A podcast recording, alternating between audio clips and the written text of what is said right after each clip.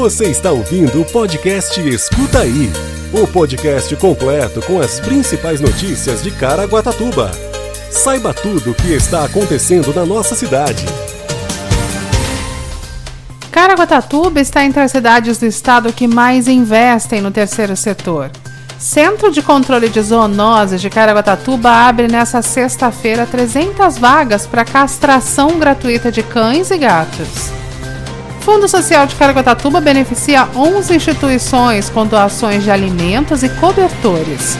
Banco de Leite Humano de Caraguatatuba oferece curso para ensinar pais nos primeiros cuidados com o bebê. E ainda tem previsão do tempo e você sabia, quinta-feira, 7 de julho de 2022. Escuta aí.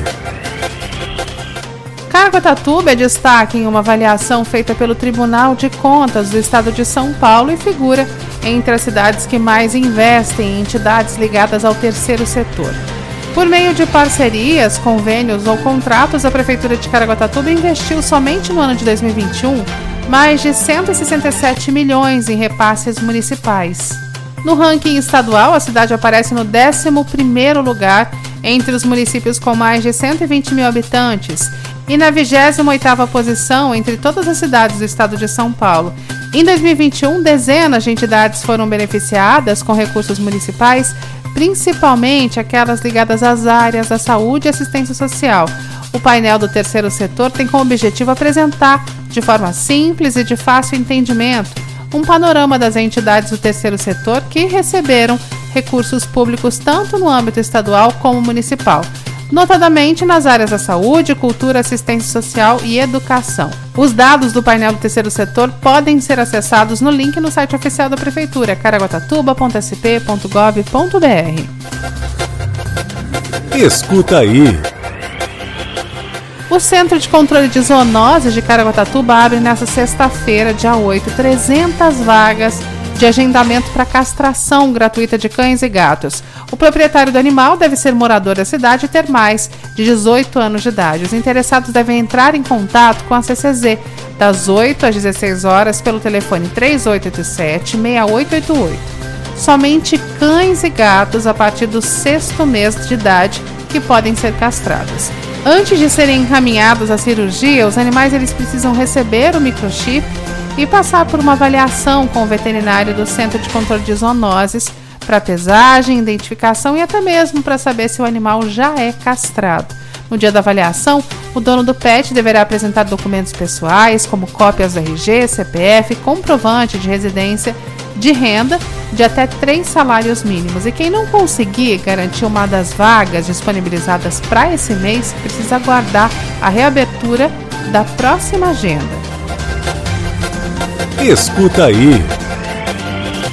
11 instituições sociais de Caraguatatuba foram beneficiadas pelo Fundo Social com doações de arroz, feijão, café e cobertores na manhã dessa quinta-feira. As entidades realizam acolhimento de pessoas em vulnerabilidade social com população adulta em situação de rua e dependente químico. Foram beneficiadas as instituições Comunidade Terapêutica, Restitui Masculina, Feminina e a Casa de Passagem, Refúgio em Cristo, Projeto Caraguá Melhor, Divina Providência, Casa do Caminho, Luz do Caminho, Vida Nova, Caminho da Esperança e Casa Emanuel.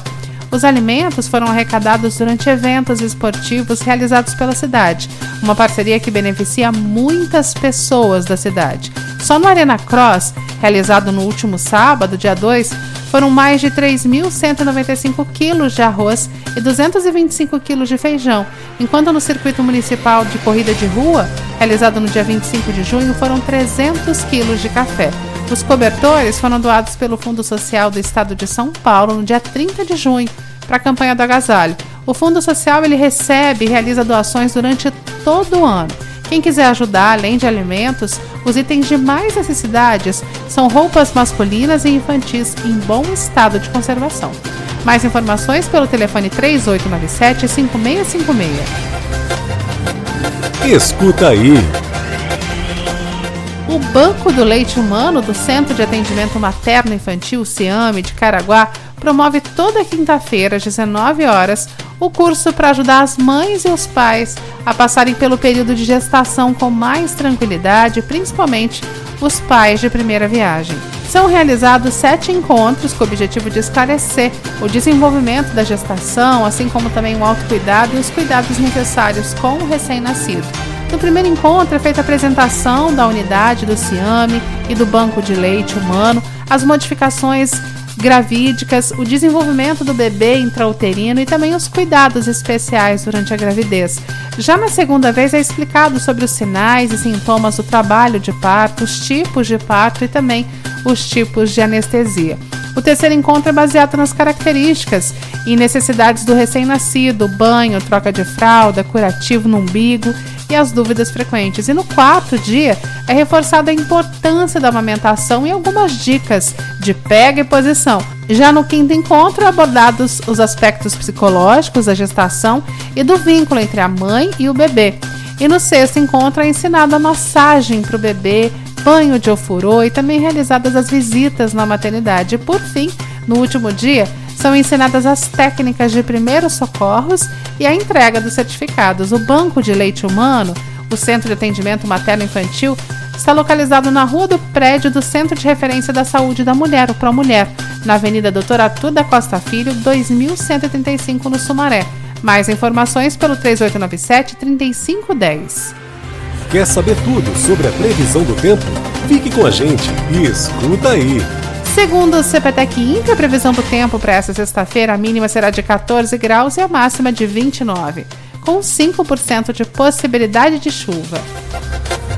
Você ouve agora. Você sabia? Você sabia que as provas do processo seletivo para criação de cadastro de reserva de estagiários da Prefeitura de Caraguá serão realizadas no dia 17 de julho, no domingo? A prova vai ser realizada às 9 horas nas escolas Professora Dolfina Leonor Soares dos Santos, no Sumaré, Professora Antônia Ribeiro da Silva, no Jardim Califórnia, e Professora Antônio de Freitas Avelar, no Estrela d'Alva. As oportunidades de estágio são para estudantes de 30 cursos de ensino superior, técnico e médio com formação de guarda-mirim. A lista com as inscrições deferidas está publicada na edição 830 do Diário Oficial Eletrônico do município desta quinta-feira e no site www.institutotalentos.org.br. Os candidatos terão duas horas para responder 30 questões objetivas de língua portuguesa, raciocínio lógico e atualidades, com peso de um ponto para cada resposta correta. São critérios para desempate entre os candidatos a maior nota em língua portuguesa e a maior idade. O processo seletivo também conta com oportunidades para alunos do primeiro e segundo ano de ensino médio com formação no curso de Guarda Mirim. Mais informações pelo e-mail contato arroba institutotalentos.org.br de segunda a sexta-feira, das 9 às 18 horas. Esse foi o Escuta aí de hoje. Amanhã tem mais. Você ouviu o podcast Escuta Aí. Se aconteceu, é fato. Se é mentira, é fake. Só que hoje em dia é muito difícil separar o fato do fake, saber se é inventado ou se aconteceu mesmo. É para isso que serve o jornalismo e o nosso podcast. Se informe em nossos canais oficiais.